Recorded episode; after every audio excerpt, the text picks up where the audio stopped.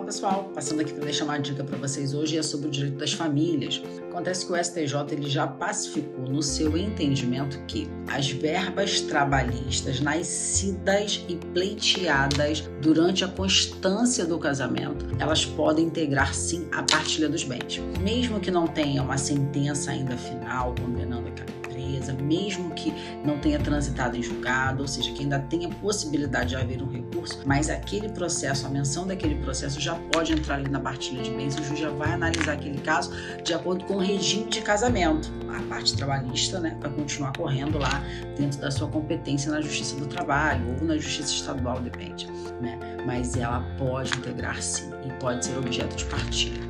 É claro que a gente tem que observar o regime de casamento. Se for separação total de bens, pode ter alguma coisa no pacto pré-nupcial sobre esse assunto. Tem que olhar. Se for na comunhão parcial, são aquelas verbas da constância do casamento. Tá legal? Outras verbas, outras situações não, dentro da constância do casamento. Se for na comunhão total, né? Claro, vai comunicar ali 100% de tudo.